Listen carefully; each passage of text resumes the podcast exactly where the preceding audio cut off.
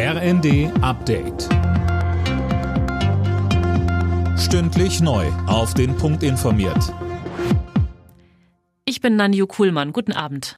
Wegen der Ballonaffäre zeigen sich auch deutsche Politiker und Sicherheitsexperten beunruhigt.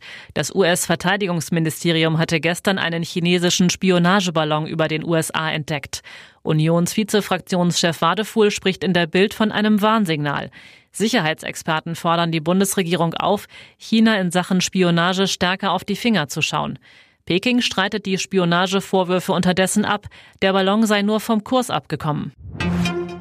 Der Staatsschutz stuft Teile der Reichsbürger als gefährlich ein. In der Welt am Sonntag warnt Generalbundesanwalt Frank Peter davor, dass die Gewaltbereitschaft in der Szene zunimmt.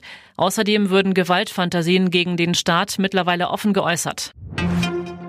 Auch für russische Erdölprodukte gelten künftig Preisobergrenzen. Darauf haben sich die EU, die G7 und Australien jetzt geeinigt. Mehr von Jana Klonikowski.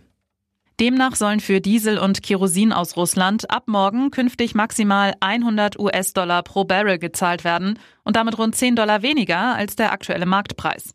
Schon im Dezember hatten sich EU, die G7 und Australien auf einen Preisdeckel für russisches Rohöl geeinigt. Seitdem dürfen Unternehmen aus den beteiligten Ländern nicht beim Import von russischem Öl helfen, das mehr gekostet hat.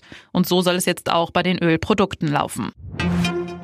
Borussia Dortmund hat das Bundesliga-Spitzenspiel gewonnen. Der BVB siegte gegen Freiburg klar mit 5 zu 1. Union Berlin hat durch ein 2 zu 1 gegen Mainz vorerst die Tabellenspitze übernommen und kann nur von den Bayern zum Abschluss des Spieltags überholt werden.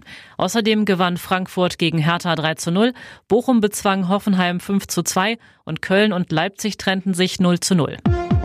Alle Nachrichten auf rnd.de